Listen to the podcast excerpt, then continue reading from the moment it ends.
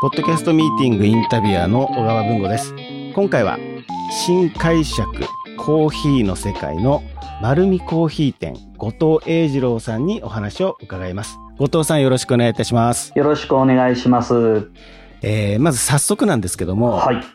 後藤さんが、えー、ポッドキャストを始める前っていうのは、はい。ポッドキャスト自体にですね、どんな印象とか、どんなイメージを持たれてたんでしょうか？ああ、えーとですね、僕が思ってたのは、なんか、あの、知りたいことがあった時に、勉強する、まあ、あの、僕、まあ、自分でもコーヒーの話してるんですけども、はい他にもコーヒーの話してる人がいて、はい。えーと、その人の話をちょっと聞いてて、ちょっと面白いなと思ったんですよね。うんうん。であのやっぱりその自分の聞けるタイミングで聞けるっていうのはすごく便利だなと思っていて、はいでうんうんその場で、まあ、今までもラジオを聞いたりとか、まあ、テレビもそうですけども見たい番組の前にいないといけないっていうのが基本的にあったのでなんか聞き、何回もそのタイミング聞けるのはちょっとすごくありがたいなと思って聞いてました。なるほど。じゃあ、ご自分でこの番組をされる前からはい触れていたというか、そうですねいう形なんですね。ただ、そんな長く聞いてたわけじゃなくて、正直な話。あの番組やるよって話になってから、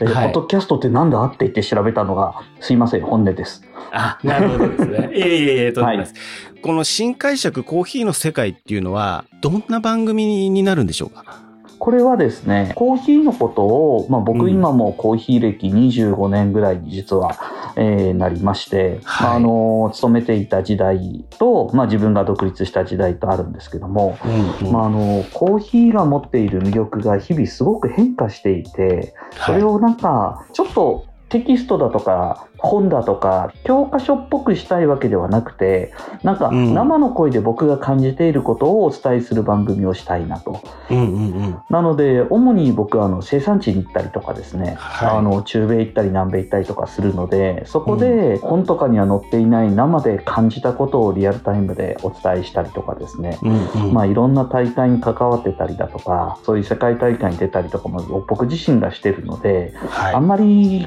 飾らずに僕が感じたことをそのまま、なんか盛りもせず、そのまんまのことをお伝えできればなと思って、えー作った番組ですね。コンセプトはもうまさにそこっていうことですよね。はい後藤さんが感じたことをはいまんま出すという。そうです、そうです。それでいて、ここの部分は、まあ、聞いてる方がどう感じるかもそうなんですけど、あの、自分自身もコーヒー業界の素材の部分でもそうですし、抽出の部分もそうなんですけど、やっぱり、うんあの、一番新しいものに触れていって、あの、新しい技術を知りたいというふうに思ってるので、僕自身の解釈というよりも、この先の未来がどうなっていくっていうような話を中心に、うん今の解釈を話していくっていう内容ですね。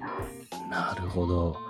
配信のスケジュール感っていうのは、どのぐらいのペースというか？あ、毎週1回、はいえっ、と、金曜日の12時に一応うんその収録したものを上げていくっていう形にしてます。はい。お昼の12時、お昼12時ですね。はい。で、時間でいう尺っていうのは、そうですね。最初は10分って言われてたんですけど、はいはいはい結局話は止まらず、12そうですよね分とか最大27分とかあるので、ボリューム16は28分ありますね。そうですインドネシアインドネシア、インドネシアの話が面白くて止まんなかったんですよ。すいません。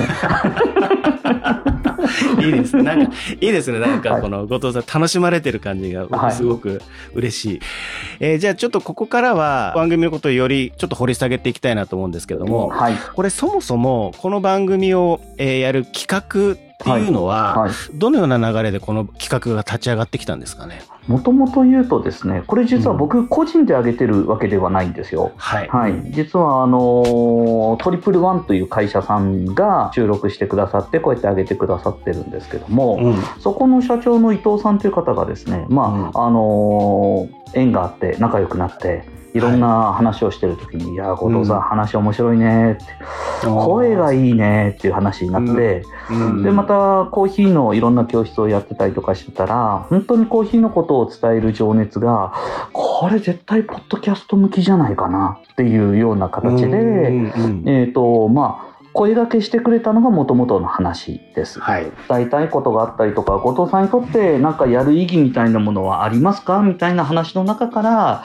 うんいや、あのーぜひそういうコーヒーのことを広く知ってもらいたいと常々思ってるので、うん。もともとあの、コーヒー教室とか、そういう専門学校の先生とかも広くやっていて、コーヒーの知識を広めようという活動はしてたので、そんな中でこの話は非常に魅力的だったので、ぜひやりたいと。なるほど。なんか、ポッドキャストっぽい理由で、ポッドキャスト始めてる感じですね。あ、そうなんですか？なんかもう、あいや、やっぱり僕もたくさん作ってきてて、はい。今、トリプルワンの伊藤社長はい。がおっしゃったみたいに、はい。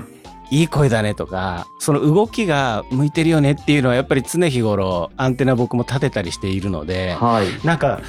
いいご縁でしたね、なんかね。そうなんですよ。非常にいいご縁でありがたいことに。はいそうで。すよね。で、ここで次になんですけども、はい番組の構成ですね。はい。新解釈コーヒーの世界の構成っていうのは、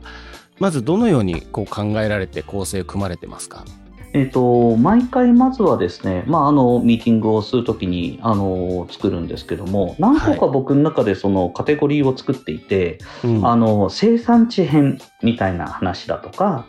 あと、日常的に、えっ、と、役に立つこと多分、コーヒーを美味しく飲みたいなと思ってる時に知りたいな、まあ、コーヒーの入れ方だとか、保存の方法だとか、うん。そういうふうに一般的に知りたいことのテーマの人、うん。あとは大会だとか、そういうことをチャレンジする人方が、えーとうん。どういうふうにチャレンジしたらいいんだろうっていうふうに考えれたりだとか、うん。その一つ一つテーマを決めながら、でもあんまり連続せず、あの、うん。ちょっと産地編があったら今度大会編があってみたいな形ではい。作ってますね。うん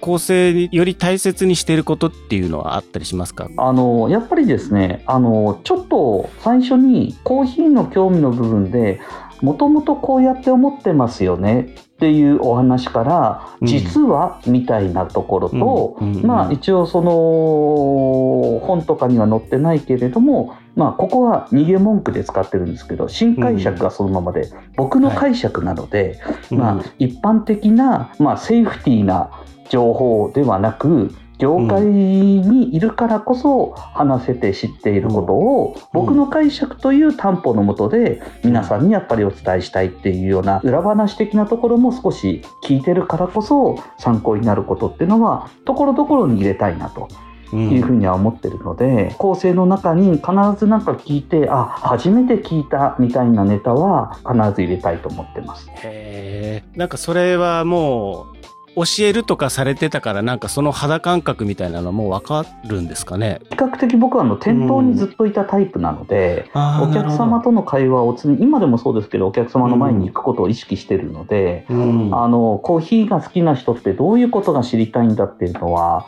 その、大体よくわかるので。はなので、構成中に、あの、いないんですけど目の前に、このテーマについてお客さんだったらどう質問するだろうなっていう質問に対しての答えを、えっ、と、会話形式でではない形でお伝えしているような感じですね。い。なるほどですね。なんか、それ僕も番組をね、もちろん聞かさせていただいてるんですけども、すごく伝わってきますね。あ、本当ですか？僕ね、あのーまあ、この今ね、ちょうど収録してる夏、真っ盛りですから、アイスコーヒ